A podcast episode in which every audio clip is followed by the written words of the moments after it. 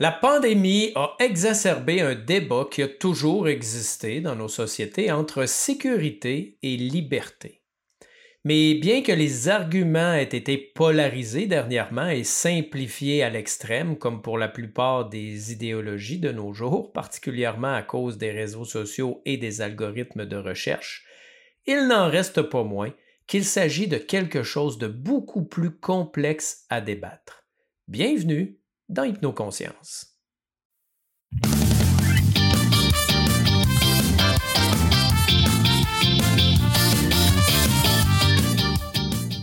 La sécurité et la liberté sont des valeurs qui ne peuvent s'appliquer l'une sans l'autre et pourtant elles semblent très souvent complètement contradictoires. Serions-nous devant un grand paradoxe de la vie?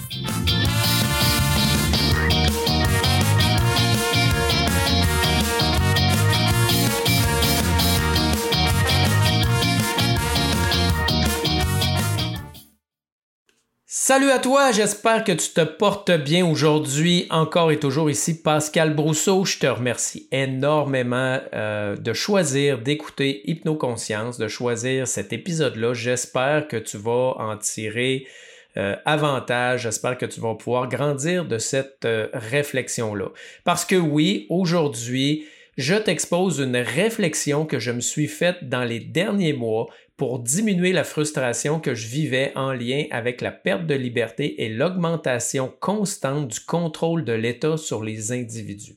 Bien sûr, je suis pas un expert, je suis pas un grand philosophe expert du sujet.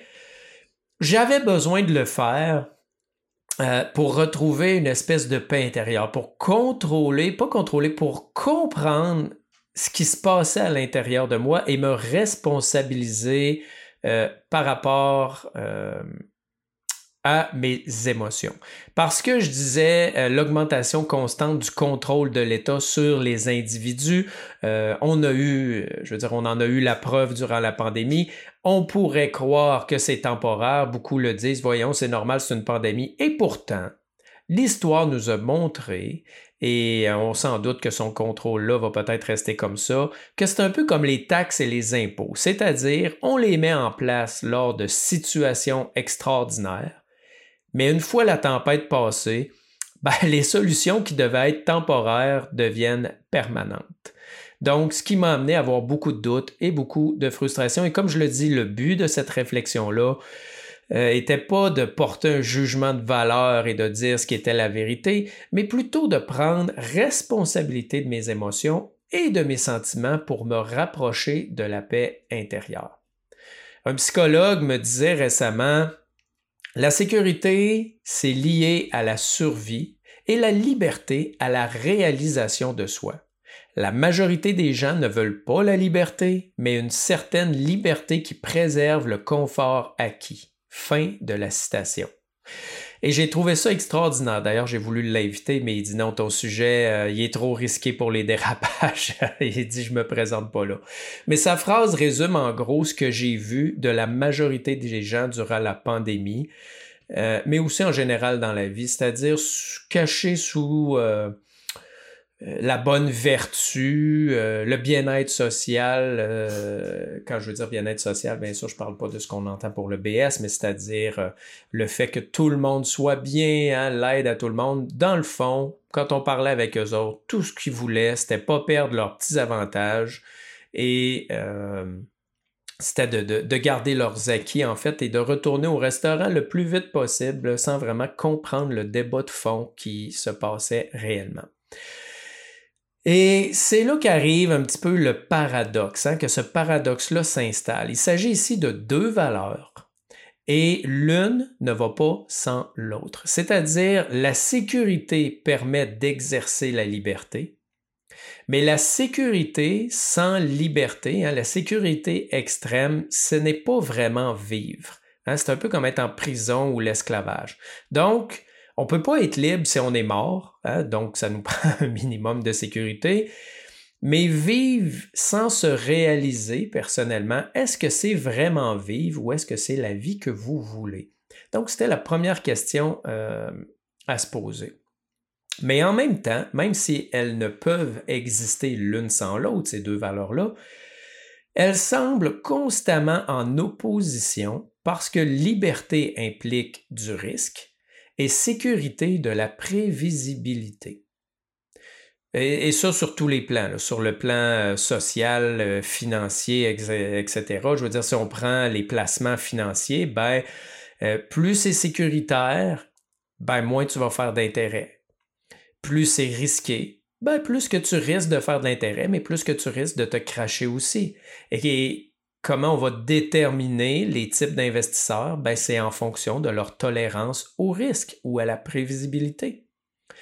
Euh, c'est pareil au niveau social. Euh, si je prends euh, la sécurité routière, exemple un peu bidon qu'on nous a un peu martelé pour comparer avec les mesures qui ont été mises en lien avec la COVID, c'est-à-dire la sécurité routière. Ben oui, effectivement, c'est une convention sociale que de s'arrêter, par exemple, sur un feu rouge. Parce que si tu veux avoir la liberté de te promener en voiture et de t'épanouir, ben, ça prend un minimum de sécurité parce qu'il y a de fortes chances que tu crèves avant le temps si, ces règles-là ne sont pas euh, respectées. C'est un peu le même principe, je dirais, entre communisme et capitalisme. Donc, d'un côté, tu as beaucoup plus d'accès à la liberté, mais ce qui va créer peut-être un peu d'incertitude sociale pour les gens les plus démunis, les gens les plus pauvres. De l'autre côté, tu vas avoir le communisme où on va assurer une sécurité à tout le monde, mais où on va niveler vers le bas et euh, où les règlements, les empêchements vont être tels que les gens qui ont un petit peu plus de potentiel, un petit peu plus d'énergie, de tolérance au risque, ben, eux arriveront pas vraiment à vivre la vie qu'ils veulent et à s'épanouir. Et c'est là que vient jouer le rôle euh, de l'État, si on veut l'autorité. Dans notre cas, ben, c'est l'État. Euh, le gouvernement dûment élu, qui vient assurer une espèce de cohésion sociale, une espèce euh, de sécurité pour la liberté, hein, pour ne pas qu'on s'entretue. Euh, si on vivait dans l'anarchie, et souvent l'anarchie est justement vue comme un chaos social, mais en fait, anarchie qui veut juste dire ne pas avoir de dirigeant, ne pas avoir d'autorité, ben, ça prend pas une grande imagination pour se rendre compte que et euh, la sécurité et la liberté baisseraient parce qu'il n'y aurait pas de cohésion sociale, il n'y aurait pas d'équilibre, il n'y aurait pas de sécurité. Donc, euh, ça ne fonctionnerait pas. Puis on a juste à être parent pour s'en rendre compte. Laissez vos enfants ensemble euh, quelques minutes, quelques heures, et c'est pas long, long, que la guerre est prise et qu'on doit les séparer, qu'on doit juger de chacun, qu'on doit punir, qu'on doit corriger. donc, c'est un peu pareil. Donc, sans État, c'est le chaos social, donc il n'y a pas de sécurité et euh, il n'y a pas de liberté. Donc, dans tous les cas, on est perdant. Donc, on voit comment ils interagissent l'une et l'autre. Là où ça se complique, c'est la différence entre les individus, les différences de valeur. Hein, je parlais tantôt de tolérance au risque, tolérance à l'incertitude ou à l'inverse, un besoin plus ou moins grand de réalisation de soi. Parce qu'on va se le dire, là, il y a des gens qui ont besoin de faire le tour du monde. il y a des gens qui ont besoin de créer des entreprises, euh, de prendre des risques, de faire, euh, je sais pas moi, des sports extrêmes pour vraiment se sentir vivant. Mais il y a des gens pour qui mettre au boulot de dos puis Netflix le soir, c'est une vie extraordinaire et bien remplie et on n'a pas à juger de ça. Et là, de ça ben, vient le conflit entre social et individuel. C'est-à-dire que, ben, comme je le disais avec le communiste tantôt comparé, ben, plus mes besoins individuels sont comblés, plus je risque, euh, comment dire, d'entraver le bonheur ou la sécurité de d'autres gens à côté, donc ce qui va jouer sur le social. Mais à l'inverse, plus je mets des lois pour protéger le social, ben plus au niveau individuel, je risque d'être euh, brimé. Moi, personnellement, j'ai une tolérance au risque. Euh, c'est pas pour rien que je suis entrepreneur. Euh, j'ai une tolérance au risque dans ma vie. Si je fais une échelle de mes valeurs, ben la liberté est au top et la sécurité vient un peu plus bas. Donc, dans cette espèce de range-là, hein, ce que j'appelle le tango qu'on peut danser entre sécurité et liberté, ben, moi, je vais avoir tendance à danser un petit peu plus vers la liberté au détriment de la sécurité. Mais bien sûr, ce n'est pas absolu, ça reste une zone tampon euh, entre les deux. Et savoir, en fait, pour arriver à définir ce que l'on veut, il faut savoir évaluer les coûts de l'un sur l'autre et arriver à l'appliquer. D'un, personnellement dans votre vie. Euh, par exemple, vous rêvez de voyager, ça va donc vous permettre de vous épanouir. Mais si le voyage que vous voulez faire euh, vient mettre en péril, euh, je ne sais pas, vos paiements sur votre hypothèque, ben là, il y a peut-être un coût à évaluer, là, à savoir vers où vous allez. Mais c'est aussi ça le travail de l'État. Le travail de l'État, c'est savoir évaluer les coûts de l'un sur l'autre. Mais État égale majorité dans notre euh, situation, euh, parce que c'est une démocratie. Donc, je vous ramène à la citation du psy. La majorité des gens veulent juste assez de sécurité et de liberté pour garder leur confort. Et ça donne un immense pouvoir à l'État parce que je vous dirais que la majorité des gens sont dans la peur. Euh, donc, comme majorité donne le pouvoir à l'État, euh, et que l'État est en fait composé de quelques individus, on va se le dire, on a tendance à nommer l'État ou un parti politique, mais ces partis politiques-là, il y a des noms derrière, il y a des personnes. Et euh, bon, et là c'est mon opinion personnelle, on ne se rend pas euh, à des niveaux comme ça sans aimer en quelque sorte le pouvoir. je ne suis pas sûr que chaque politicien est là vraiment pour donner sa vie pour la société. Hein. D'ailleurs, il ne faut pas être très vieux pour avoir vu passer les différentes commissions, comme la commission Charbonneau ou autre, où on peut voir que il y a effectivement de la corruption et euh, des lobbies très puissants au sein des gouvernements qui viennent en fait euh, favoriser le côté plus économique de certains, euh, certaines entreprises ou certains individus. Donc, bref, tout ça pour dire que les individus sont facilement manipulables par la peur.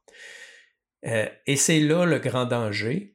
En fait, euh, c'est pour ça qu'il y a les chartes, hein, les chartes, par exemple, la Charte des droits et libertés, qu'il y a des constitutions comme la Constitution aux États-Unis, c'est pour éviter les dérapages.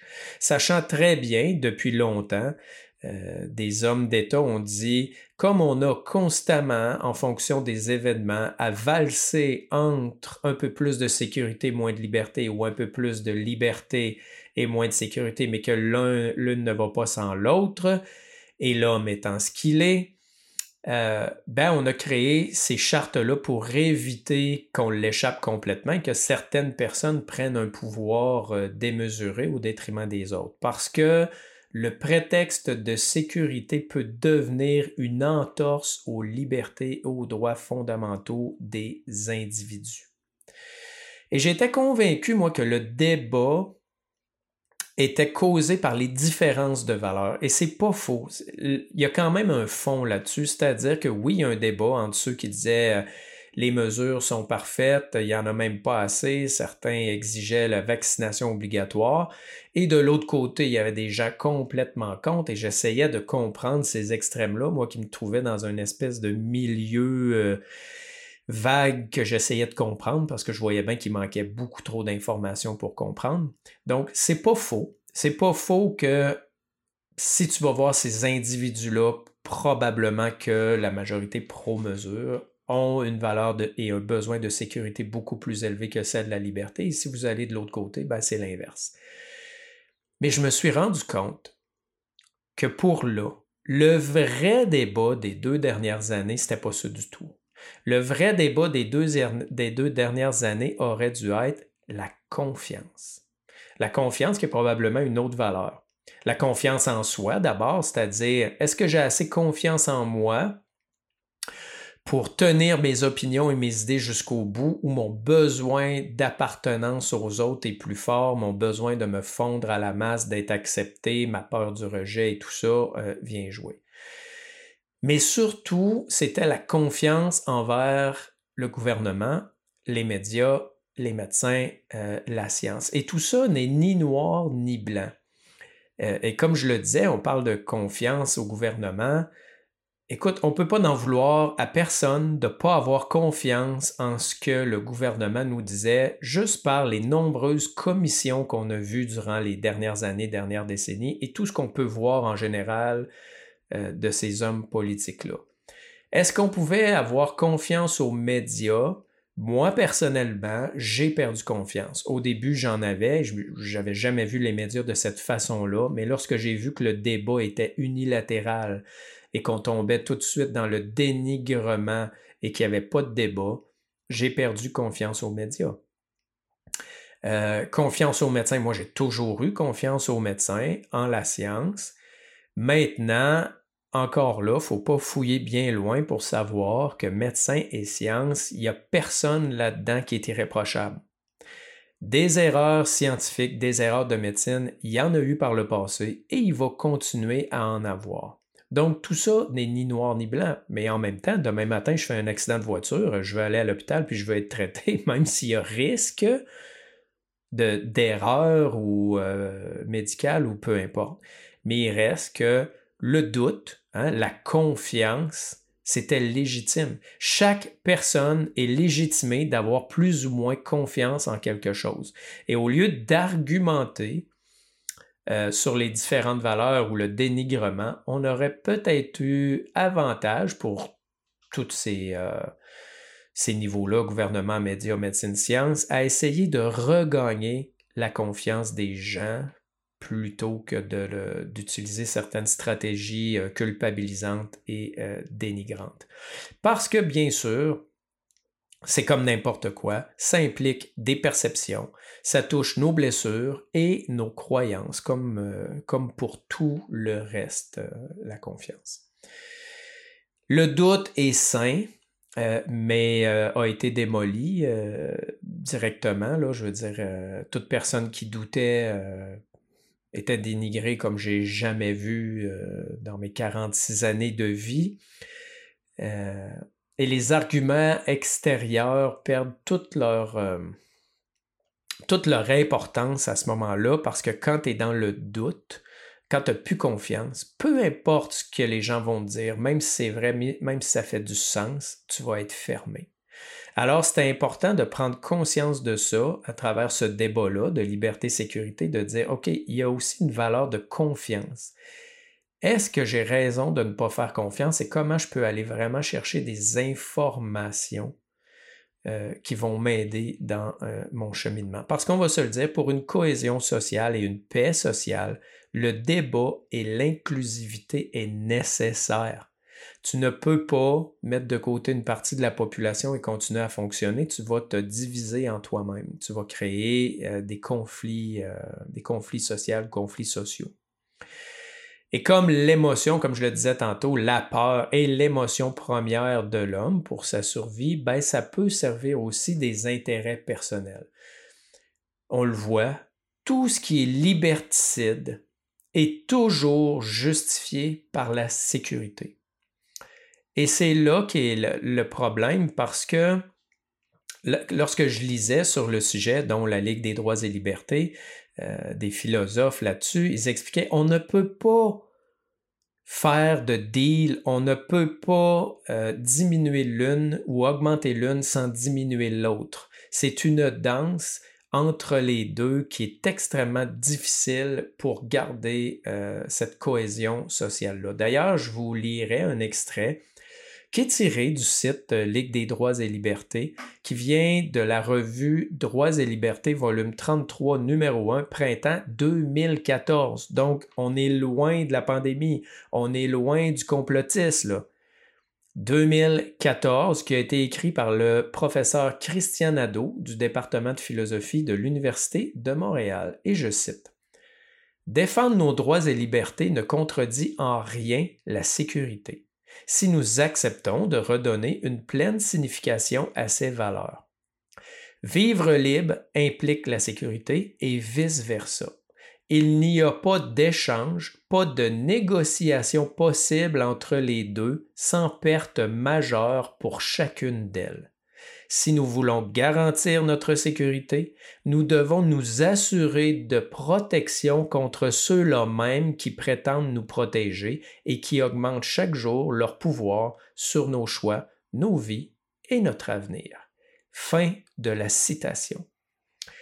J'ai adoré cet article-là et j'ai adoré ce, ce bout-là qui est à la fin qui nous dit oui, sont en contradiction, mais en même temps, les deux fonctionnent ensemble et essayer de négocier l'une pour l'autre, c'est faire, c'est faire perdre les deux littéralement. Littéralement, les deux vont être perdantes. Donc, cet équilibre-là, cet équilibre-là, il est où? Je ne peux pas le dire. Et euh, je dirais heureusement ou malheureusement, c'est pas moi qui est à la tête euh, de l'État pour en discuter aujourd'hui. Par contre, je peux vérifier, je peux analyser quelle liberté moi je me donne dans ma vie et qu'est-ce que je peux faire. Donc, je dirais, soyons vigilants et apprenons à danser de façon élégante entre ces deux valeurs paradoxales euh, qui ne peuvent subsister l'une sans l'autre. Soyons à l'écoute des autres, bien sûr, et de leurs besoins, question de ne pas empiéter sur l'autre et de créer un besoin de sécurité qui va euh, brimer nos libertés, mais aussi respectons nos propres besoins et opinions. Mais au final, le sentiment de sécurité, le sentiment de liberté, ça part de l'intérieur. Et c'est vraiment ce que j'ai euh, appris fondamentalement parce que ça vient à partir de tout ce qui se passe dans notre tête. Nos perceptions, nos discours intérieurs. Et comme je disais au début, ben, l'objectif de se rapprocher d'un état de paix intérieure, c'était ça euh, cette réflexion-là, c'était de retrouver la paix parce que je prenais la responsabilité des émotions qui, euh, qui m'habitaient. Mais au final, ce qui m'a vraiment aidé à la fin de toute cette réflexion-là, c'est la prière de la sérénité. Et je vous la lis. Mon Dieu, accordez-moi le courage de changer les choses que je ne peux changer. Euh, excusez-moi, je reprends. Mon Dieu, accordez-moi le courage de changer les choses que je peux changer, la sérénité d'accepter celles que je ne peux changer et la sagesse d'en connaître la différence. Mais, mon Dieu, accordez-moi le courage de ne pas renier ce, ce que je crois être bien, même si je pense que c'est sans espoir.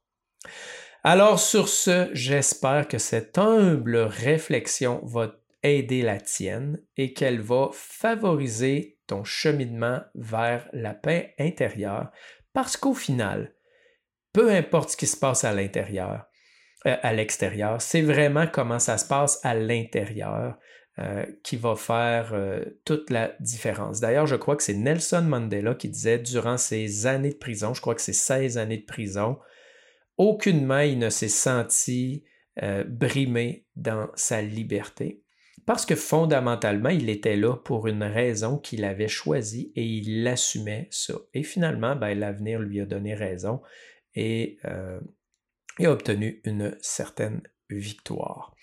Donc sur ce, je t'invite à prendre responsabilité euh, de tes émotions, responsabilité de ce que tu ressens, d'observer tout ça en conscience et de faire ton cheminement.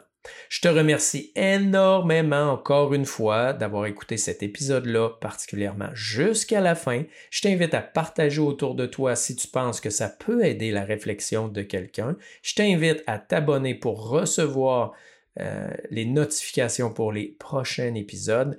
Et je te salue et je te souhaite vraiment santé, paix et bonheur.